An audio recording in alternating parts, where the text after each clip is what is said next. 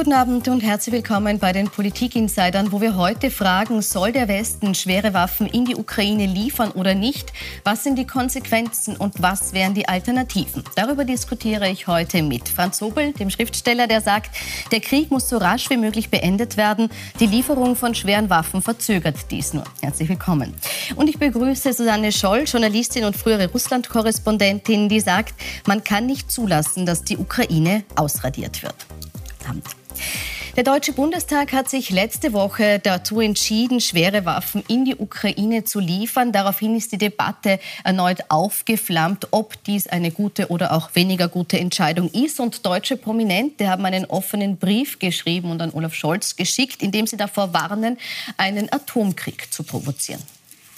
Es muss einem Bürger der Ukraine zynisch vorkommen, wenn ihm gesagt wird, er solle sich gegen die putinsche Aggression ohne Waffen verteidigen. Dass wir hineingezogen werden in den Krieg und dass es einen dritten Weltkrieg gibt, das nutzt der Ukraine gar nichts.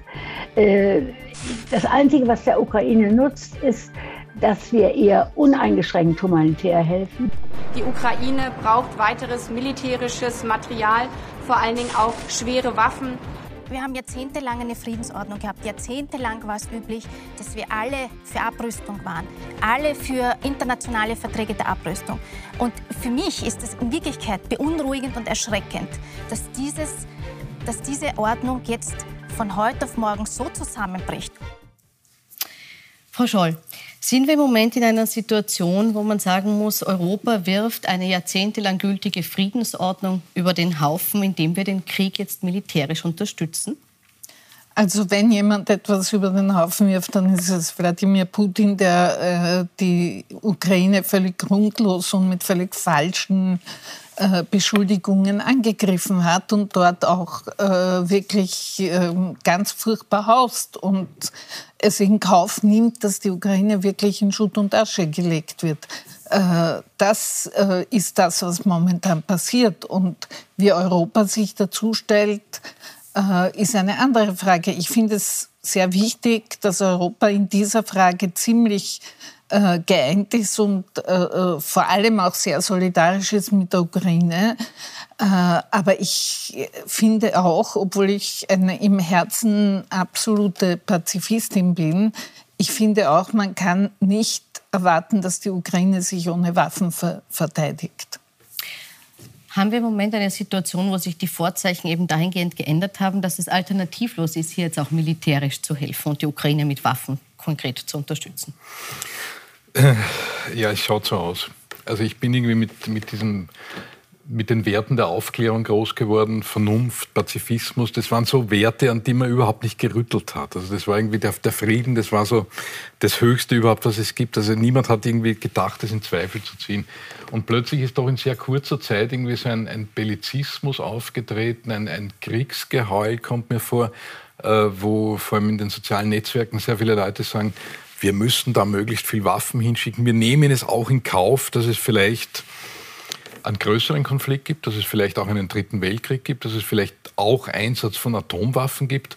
Und da ist halt für mich als Pazifist, wo ich das Gefühl habe, die Leute haben keine Ahnung, was Krieg bedeutet. Nicht? Ich meine, das, ist, das bedeutet Traumatisierung auf Generationen hinaus. Das ist so wahnsinnig viel Leid. Also jeder, äh, jeder es gibt ja so viele Antikriegsfilme. Jeder, der mal in Hiroshima gewesen ist und gesehen hat, äh, da bleiben Schatten von Menschen übrig nach so einer Atombombe. Das ist so was unge ungeheuer Furchtbares, dass ich doch alles unternehmen muss, um zu, also so schrecklich dieser Putin ist, so ungerechtfertigt dieser Angriffskrieg ist, muss ich doch alles unternehmen, um da zurück an den Verhandlungstisch zu kommen und das einfach einzustellen, diesen militärischen Konflikt, weil das einfach, das wird sich verhärten. Für mich ist das so ein, äh, eine ähnliche Situation wie im Ersten Weltkrieg. Man hat irgendwie eine, eine Front und die wird einfach beliefert mit Material, letztlich mit Menschenmaterial und da sterben so unglaublich viele Menschen. Also für mich ist es furchtbar.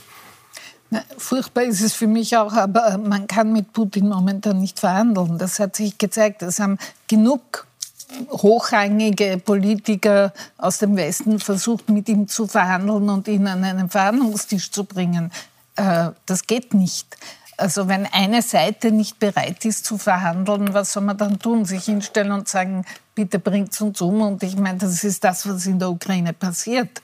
Und ähm, äh, ich finde es furchtbar. Ich habe Krieg selber gesehen. Ich war in Grosny, nachdem es von den Russen in Schutt und Asche gelegt in worden Tschetschenien. ist, in Tschetschenien, also die Hauptstadt Tschetscheniens, die praktisch nicht mehr vorhanden war nach, nach den russischen Bombardements. So schaut es heute in Mariupol aus. Und äh, was soll man der Ukraine sagen? Also es gibt Stimmen, die sagen, ja, die Ukraine soll ihm doch den Donbass geben, äh, dann wird Ruhe sein und es wird keine Ruhe sein, weil äh, er will die ganze Ukraine zerstören.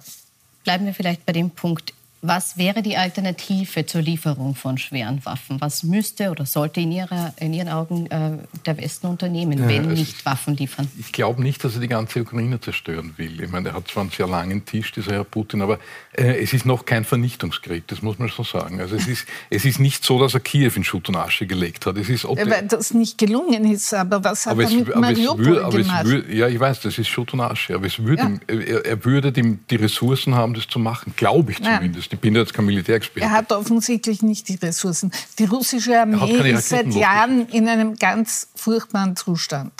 Die einzigen, die gut ausgerüstet und auch gut ernährt und auch äh, irgendwie äh, so halbwegs äh, beieinander sind, sind diese äh, wirklich berüchtigten Spetsnaz, diese Sondergruppen wie diese berühmte Gruppe Wagner. Aber die allein können Kiew nicht nehmen und sie sind in Kiew gescheitert. Aber, aber Sie hätte, wollten, die Idee Kiew war, Kiew zu nehmen. Können, oder? Naja, offensichtlich doch nicht, ja. weil äh, so einfach ist das eben auch nicht, sonst hätte er sich nicht zurückgezogen in den Osten und in den Süden. Äh, aber die, die, die, das nächste Ziel ist offen, offensichtlich Moldawien, von dem man sich wahrscheinlich verspricht, dass das leichter geht als in der Ukraine. Was ich auch glaube. Übrigens. Ja, na, die Alternative, glaube ich, wäre, also Europa hat noch eine große Trumpfkarte und das ist das Gasembargo. Äh, Russland kriegt, glaube ich, Milliarden jede Woche. Nicht, jeden, nicht jedes Jahr, sondern wirklich jede Woche überweist der Westen Milliarden an Euro für das Gas. Ja. Äh, das Problem ist natürlich, wenn wir das machen, dann haben wir enorme wirtschaftliche Folgen. Wir haben wahrscheinlich eine viel höhere Arbeits-, vielleicht eine Massenarbeitslosigkeit. Äh, wir haben eine Depression. Also das, es würde den Westen sehr treffen, aber das ist die Trumpfkarte, das würde Putin natürlich spüren, äh, weil wir dann aus dieser wirtschaftlichen Verflechtung, in der wir uns befinden, rauskommen täten. Äh, also wir könnten ihn, glaube ich, schon noch unter Druck setzen. Aber muss man auch wollen. Ich meine, das ist natürlich äh, die Sache, der Westen hat mit Putin, man wusste das ja, er hat irgendwie weiß ich nicht, alle Regimekritiker zu enorm langen Strafen verurteilt. Es gab diese Giftgas, also Gift, Giftanschläge gegen Regimekritikern.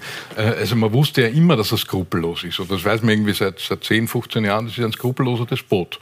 Hat der Westen hingenommen. Man hat irgendwie kein Problem gehabt, dass ein Ex-Politiker, ein Herr Schröder, ein Herr Schüssel, dass die alle da Geschäfte machen mit, mit Russland, sehr viel verdienen damit äh, hat man irgendwie alles toleriert und hat irgendwie diese Gefahren wahrscheinlich unterschätzt. Ich auch, hätte ich jetzt irgendwie nicht so eingeschätzt, dass es auf einmal einen Krieg geben kann. Äh, aber jetzt muss man halt einfach sagen, entweder wir wollen das Risiko, dass wir einen Weltkrieg haben, was meiner Meinung nach fürchterlich ist. Also das ist irgendwie, also ich bin damit aufgewachsen, es ist äh, dann doch nahe dran, dass wir uns selbst auslöschen als Gesamtmenschheit, wenn wir Atomwaffen einsetzen würden. Oder dass wir einfach wirklich wirtschaftlich die Sanktionen ans Äußerste treiben und da würde dieser Gas, dieses Gasembargo dazugehören. Ich, da bin ich absolut Ihrer Meinung. Also, aber ich muss dazu sagen, dass ich seit 20 Jahren und länger, weil noch wie ich in Russland war und sobald Putin an die Macht gekommen ist, haben wir darüber geredet, dass wir von der Abhängigkeit von russischem Gas wegkommen müssen. Es hat uns nur damals keiner zugehört und ich war da nicht allein. Also die deutschen Kollegen und die englischen und Amerikaner, alle haben das gesehen und haben das gesagt. Und wir haben auch alle gesehen, wer Herr Putin ist. Also überraschend ist diese Entwicklung in Wirklichkeit nicht. Aber wir haben nur alle wir vielleicht noch mal zu dem, zu dem jetzigen Punkt zurück. Ist jetzt ähm, durch diese Lieferung von Waffen, ist das ein Weg, wie man diesen Krieg beenden kann? Ich glaube nicht, dass man einen Krieg mit Waffen beenden kann. Da gebe ich Ihnen auch recht. Aber ich glaube, dass man auch nicht einfach zuschauen kann, wie äh, die Ukraine wirklich ausgelöscht wird. Und das ist das Ziel. Also wenn man äh, den Ukrainern nicht die Möglichkeit gibt, sich tatsächlich auch mit Waffen zu verteidigen, dann wird die Ukraine nicht mehr existieren. Man muss sich nur die Reden anhören, die der Putin am Anfang dieses Krieges gehalten hat, wo er erklärt hat, die Ukraine ist ja gar kein Staat und das ist ja in Wirklichkeit alles, äh, eigentlich gehört uns das eh alles. Und also das kann man auch nicht einfach zuschauen, wie das passiert. Sie sagen, man kann nicht einfach zuschauen, wie es passiert. Äh, vor diesen Waffenlieferungen, die zum Teil schon stattfinden, jetzt mit Deutschland auch stattfinden sollen, gibt es trotzdem äh, massive Bedenken. In, in, Deutschland wurden die jetzt geäußert in Form eines offenen Briefs, angeführt von der Feministin Alice Schwarzer und zeichnet von sehr vielen Prominenten. Und ich möchte eine Passage aus diesem äh, Brief auch zeigen. Hier heißt es, wir warnen vor einem zweifachen Irrtum. Zum einen, und auf den Punkt möchte ich eingehen, dass die Verantwortung für die Gefahr einer Eskalation zum atomaren Konflikt allein den ursprünglichen Aggressor angehe und nicht auch diejenigen, die im sehenden Auges ein Motiv zu einem gegebenenfalls verbrecherischen Handeln liefern. Ist das ein Argument, Frau Scholl, das Sie gelten lassen? Nein, absolut nicht. Die Ukraine hat keinen Anlass geliefert. Das ist alles im Kopf des Herrn Putin passiert. Und mit seinen engsten Der Vorwurf, der hier drin steht, dass man durch die Unterstützung der Ukraine, durch das Aufrüsten der Ukraine einen Grund liefert, den Konflikt weiter eskalieren zu lassen? Und die Alternative ist, dass die Ukraine sich auslöschen lässt. Und wir schauen aus unserer sicheren Entfernung, aus unseren warmen Wohnzimmern zu. Ich finde das unglaublich, sowas. Wie stehen sagen. Sie zu diesem offenen Brief? Ja, ich, ich, ich, bin total bei der Susanne Scholl, dass man irgendwie natürlich der, äh, der Ukraine Unterstützung gewähren muss. Das glaube ich schon, dass man irgendwie nicht zuschauen kann, dass hier irgendwie ein, ein Land vergewaltigt wird, irgendwie zerstört wird. Äh, von daher ja, aber das, das muss ja da gewisse Grenze geben. Und ich glaube, dass schwere Waffen, Waffen, die der Ukraine dann ermöglichen, äh, auch Russland anzugreifen, das sind für mich Dinge, die dann irgendwie nicht mehr möglich sind. Ich bin auch bei manchen ukrainischen Äußerungen ein bisschen skeptisch. Also wenn man dann irgendwie auf einmal dem Herrn Steinmeier vorschlägt, er soll zurücktreten, wenn man vielleicht auch dem Herrn Nehme, äh, Nehammer vorschlägt, wo er, wo er hinfahren darf und wo nicht. Äh, also ich glaube, die Ukraine müsste schon auch ein bisschen, also sollte nicht zu sehr diese, äh, diese moralisch, diesen moralischen Vorteil des Opferseins in Anspruch nehmen. Tut sie das im Moment? Also ich finde nicht. Und ich muss zur Reise des Herrn Nehammer sagen, der ja offensichtlich vor allem nach Moskau gefahren ist und äh, so nebenbei gesagt hat, gell, wir kriegen eh weiter euer Gas. Also das finde ich sehr problematisch. Ich bin auch kein Fan von Herrn Der Herr Steinmeier hat sich... gut, dass er zumindest einmal versucht hat. Er hat Dialog überhaupt nichts, es war völlig klar, dass er dort nichts erreichen wird. Und das Einzige, was er erreichen wollte, war tatsächlich dass wir sozusagen, wurscht was Europa beschließt, trotzdem weiter russisches Gas kriegen. Ja. Also, ja, ja. Und äh. das habe ich, das habe ich wirklich, ähm, also ziemlich arg gefunden. Und was den Herrn Steinmeier betrifft, der hat sich zur Ukraine geäußert auf eine Art, ich habe jetzt den Wortlaut nicht mhm. bei mir, aber er hat sich auf eine Art geäußert, die halt für die Ukraine äh, schwer auszuhalten war. Und dann muss ich dazu sagen, die Ukraine ist ein Opfer, die Ukraine ist angegriffen worden. In der Ukraine sind furchtbare Massaker passiert, jetzt schon. Obwohl der Krieg erst zwei Monate dauert. Äh, also ähm, denen zu sagen, sie sollen doch bitte ein bisschen vorsichtiger sein in ihren Äußerungen, während der Herr Putin sich hinstellt und sagt, das Land existiert gar nicht und das, da braucht man keine Rücksicht nehmen, weil das ist ja gar kein Staat. Finde ich auch schwierig.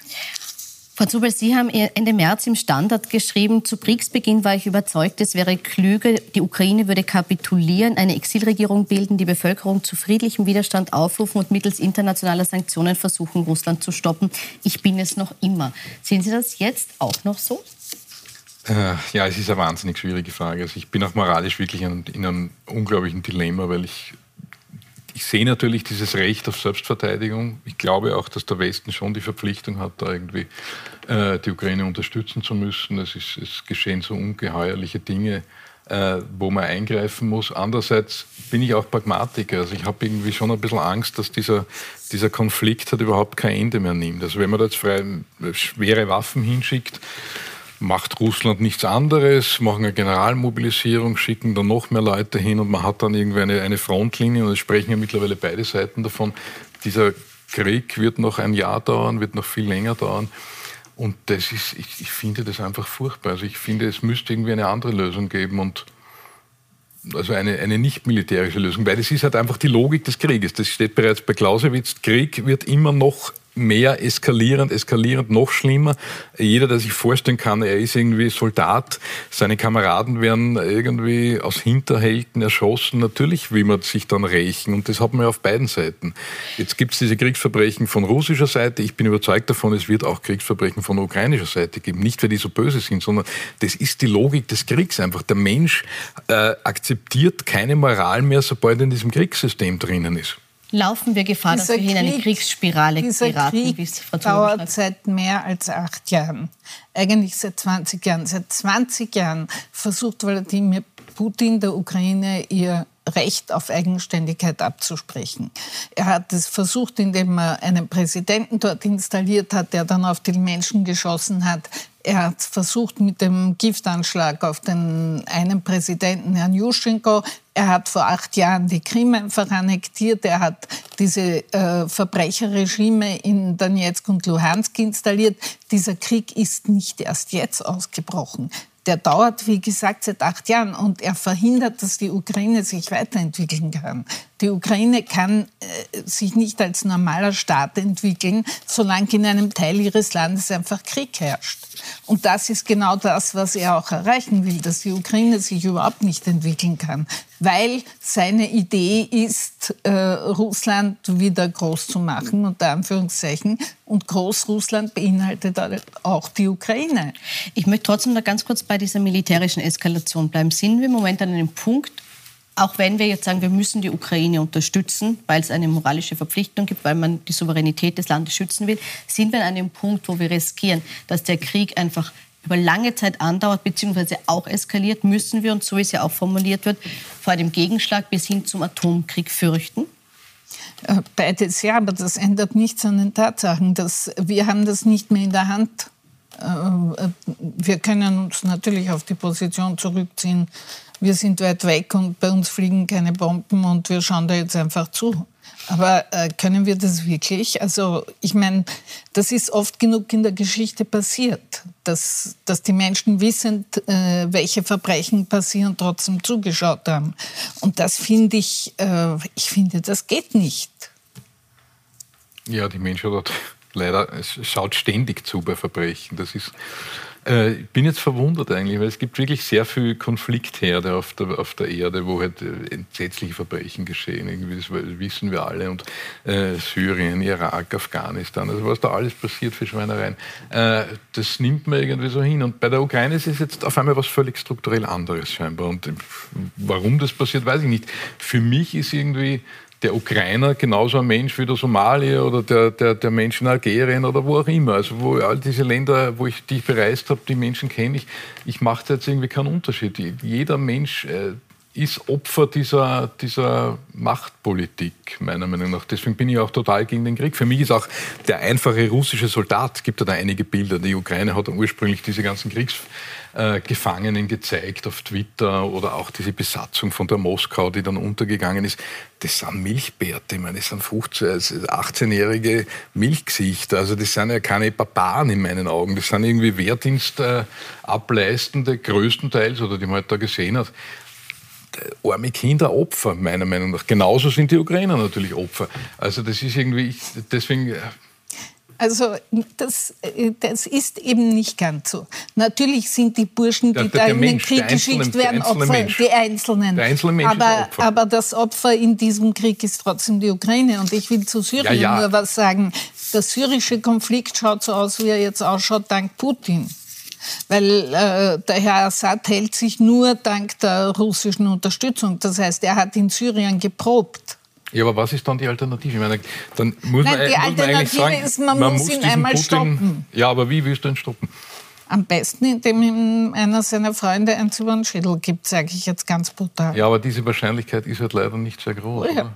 ja. Warum? Na, es hat immer wieder Palast, Palastrevolutionen gegeben. Warum nicht? Also das ist, ich hoffe wirklich, dass das einmal passiert, zumal die russischen Generäle sehr wohl wissen, in welchem Zustand ihre Armee ist und sehr wohl wissen, dass das auf die Dauer einfach unglaublich viele Opfer kosten wird. Und ich kann dazu nur sagen, äh, die, 15, die offiziell 15.000 Toten im Afghanistan-Krieg waren der Anfang vom Ende der Sowjetunion. Frau Scholl, ich möchte, Sie haben jetzt das ausgesprochen, was sich wahrscheinlich viele denken, es muss einer, einer über den Schild ziehen. Die Frage ist, äh, was ist so die Konse oder was wäre die Konsequenz daraus? Ja? Wie würde Russland dastehen, wenn es Putin nicht mehr gäbe? Wie würde man weiter mit dem Land umgehen? Und die Frage ist auch, welches Ziel strebt der Westen im Moment an? Wir haben jetzt gesagt, man muss die Ukraine unterstützen. Aber was ist so das mittelfristige Ziel, wo man aus diesem Konflikt auch rauskommen will oder aus diesem Krieg auch rauskommen möchte? Ja, wenn ich das wüsste, würde ich den Nobelpreis kriegen. Also es weiß keiner momentan, wie das weitergehen kann und wie das ausgehen sollte. Nur in dem Augenblick, wo Putin weg ist, ist einmal die Figur weg, die dieses ganze, diese ganze Aggression symbolisiert. Und ich bin der Meinung, dass jeder, der ihm nachfolgt, in irgendeiner Form versuchen muss, sich von ihm irgendwie zu emanzipieren. Und das bedeutet auch, dass es dann doch endlich einmal Verhandlungen geben kann. Weil im Moment kann es keine Verhandlungen geben. Er hat sich hingesetzt im Fernsehen und hat seinem Verteidigungsminister gesagt, aus dem Stahlwerk in Mariupol darf nicht einmal eine Fliege rauskommen. Also so kann man nicht verhandeln. Und äh, ich glaube, das ist die Hoffnung, dass es dann halt irgendjemand gibt, der schon bereit ist zu verhandeln. Und dann wird es ein langer, mühsamer Prozess sein, weil dann wird man verhandeln müssen über Wiedergutmachungen an die Ukraine, man wird verhandeln müssen über den Truppenabzug und so weiter und so weiter.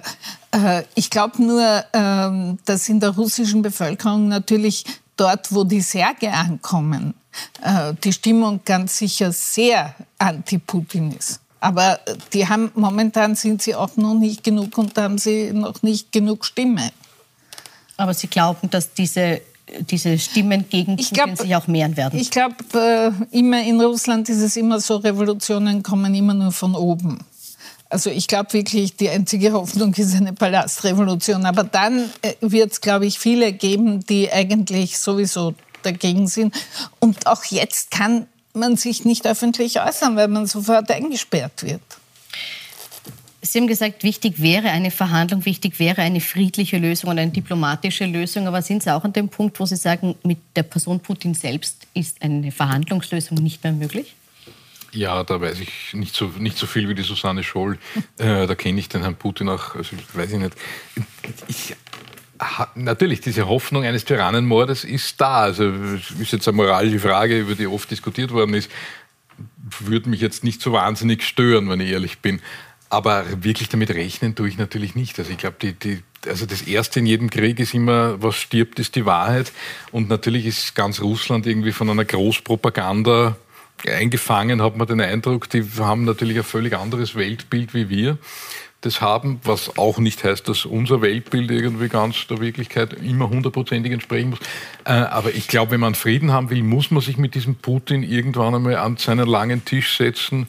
Es wird ihm nichts anderes übrig bleiben, weil an es wird Tisch keinen anderen geben. Und auch Zugeständnisse machen. Also Sie haben jetzt vorhin gesagt, Sie sind in einem Dilemma äh, auf die Frage hin, ob die Ukraine kapitulieren soll. Aber sind Sie der Meinung, man muss auch auf seine Forderungen, zum Beispiel jetzt den Donbass freizugeben, im Sinne von Russland zu geben oder einer Souveränität zuzusprechen. Würden Sie soweit auf die Forderungen eingehen wollen? Ja, ich, bevor ich einen dritten Weltkrieg riskiere, würde ich sagen, ja, Sonder, Sonderstellung für Donbass und für die Krim und UNO-Soldaten, die irgendwie das sichern, natürlich Abzug der Russen, äh, das wäre meiner Meinung nach eine Möglichkeit. Vielleicht auch irgendwie zu sagen, äh, zehn Jahre lang irgendwie Neutralität und kein NATO-Beitritt. Das ist, bevor ich den dritten Weltkrieg riskiere, ja, aus meiner Sicht sofort. Ja, nur der Herr Putin wird sich nicht damit begnügen und er geht auch nicht auf Verhandlungen ein. Das hat man gesehen. Es hat äh, immer wieder aus Kiew das Angebot gegeben, zu verhandeln. Aber von der Ukraine zu verlangen, dass sie ihre Souveränität aufgibt, dass sie einen Teil ihres Territoriums einfach abtritt und sagt, na gut, dann nimm halt, ist eh wurscht. Das äh, finde ich, das geht zu weit. Und genau da spießt sich's. Man kann einem souveränen Staat nicht erklären, er muss jetzt sich von einem Drittel seines Territoriums verabschieden und außerdem auf alle Forderungen eingehen, die ein Nachbar aus irgendwelchen Gründen glaubt, stellen zu dürfen. Welches Recht hat Russland von der Ukraine zu verlangen, dass sie nicht der NATO beitreten, dass sie nicht der EU beitreten, dass sie äh, nicht souverän äh, ihre, ihr Leben gestalten. Welches Recht hat Russland dazu? Und das ist genau der Punkt, weil äh, dieses Recht spricht der Putin der Ukraine ab. Und deswegen kann man mit ihm auch im Moment nicht verhandeln. Weil die Verhandlungen, die er will, sind, die Ukraine muss kapitulieren. Also liefe man, ich setze es einmal um, liefe man Gefahr mit diesem Schritt zu sagen, okay, diese Gebiete treten wir ab, liefe man Gefahr, dass man ihn seinem Weg bestätigt und läuft Gefahr, dass er so weitermacht? Naja, wenn, wenn das stimmt mit seiner militärischen Schwäche, ist diese Gefahr ja nicht so groß. Also ich meine, es wird immer irgendwie so in den Raum gestellt, er wird jetzt dann irgendwie Transnistrien zuerst, dann wieder Georgien nehmen, dann wieder irgendwie die baltischen Staaten nehmen, dann wieder irgendwie Polen, Polen nehmen. Wenn, wenn das denn wahr ist, dass das Militär ohnehin so schwach ist, ist diese Gefahr eben nicht da. Sollte sie tatsächlich da sein, diese Gefahr, dann muss man, ich meine, dann bin ich, aus, dann bin ich als Pazifist ja noch mehr in der Zwickmühle, weil dann muss man sagen, ja gut, dann muss man wirklich irgendwie den, dem Einhalt gebieten, auch mit Waffengewalt. Es geht dann überhaupt nicht mehr anders. Ist es so, dass die Gefahr nicht da ist, weil die Militärstärke gar nicht da ist? Nein, die Gefahr ist trotzdem da, weil er das nicht zur Kenntnis nimmt, dass die Armee eigentlich in keinem so guten Zustand ist, sondern weil er einfach immer wieder Leute halt ins Feuer schickt und weil er, er ist auch, glaube ich, so weit, dass er eine Generalmobilmachung äh, ausrufen wird. Ich weiß, dass also Freunde davon von mir aus, schon dass das kommt, dass er diese, ja. dass er diese Generalmobilmachung, also ja. sprich das Einberufen aller männlichen ja. ähm, potenziellen Soldaten aus, ja. aktiviert. Und ich, ich habe auch Freunde, die schon nach Georgien gegangen sind, damit sie eben nicht in die Gefahr kommen. Ich gehe davon aus, dass äh, das sind ganz kurz, das heißt, verschiedene auch in Dinge. Russland, wenn Sie sagen Freunde gehen weg, auch in Russland rechnet man damit, dass dieser Schritt kommen wird. Und das sind zwei verschiedene Dinge. Eine Sache ist der tatsächliche Zustand der, der, Armee, aber die andere Seite ist das, was er im Kopf hat oder sich vorstellt. Und offensichtlich, also ich glaube ja auch, wenn, dann kommt so eine Palastrevolution nur von den Militärs. Das kann gar nicht anders sein. Das heißt, es bleibt nur eine paradoxe Intention. Putin muss sich irgendwie verlieben und irgendwie von der Weltpolitik ablassen. Das ist ein sehr frommer Wunsch. Wir haben eingangs gesagt, es gibt im Moment wenig positive Ausblicke. Vielleicht sollten wir den da so stehen lassen. Äh, noch nicht ganz. Äh, Frau Scholz, äh, wenn Sie jetzt sagen, äh, Gespräche sind im Moment nicht führbar, auf diese äh, Palastrevolution kann man nur hoffen, wie Sie sagen. Äh, was wären so die nächsten logischen Schritte, die Sie jetzt vom Westen erwarten? Starten würden. Es wird jetzt noch einmal überlegt, Sanktionen zu verschärfen. Äh, müssen wir da noch rein? Müssen wir die Waffenlieferungen noch erhöhen? Was sind so Schritte, die sich jetzt für die nächsten Tage, Wochen abzeichnen? Beides. Man muss die Sanktionen verschärfen. Ich bin sehr froh, dass jetzt endlich der Ölstopp kommt. Äh, ich glaube, wir müssen auf die Dauer auch einfach das Gas äh, uns irgendwie darauf einstellen, dass wir eben nicht mehr russisches Gas kriegen. Und gleichzeitig äh, muss man die Ukraine auch militärisch irgendwie unterstützen muss man jetzt im Punkto Gas nochmal, muss man hier äh, mit größeren wirtschaftlichen Einbrüchen in Europa auch leben, um eben Putin hier äh, in die Enge zu treiben? Ja, es wird uns nicht erspart bleiben. Also entweder lässt man es militärisch eskalieren oder man verweigert den Gasimport. Und das ist natürlich, das wird Ihre Präferenz wäre der Gasimport? Es wird uns treffen. Also es, es, wird nicht den einzelnen Haushalt treffen. Wir werden, glaube ich, nicht frieren im Winter. Aber die Wirtschaft natürlich wird sehr darunter leiden, weil einfach gewisse Produktionsstätten stillgelegt werden. Das wird zu Arbeitslosen führen, das wird zu einer Inflation führen. Also das werden wir ganz also viel mehr spüren, als wir Corona gespürt haben. Das muss uns schon klar sein. Aber natürlich ist mir, mir ist jede Lösung lieber als eine Lösung, wo unglaublich viele Menschen draufgehen, weil das ist für mich das Schlimmste. Ich bedanke mich bei Ihnen für die Diskussion. Wie es in der Ukraine weitergeht, das verfolgen wir für Sie auf Plus 24 rund um die Uhr. Ich wünsche Ihnen noch einen schönen Abend. Wiedersehen.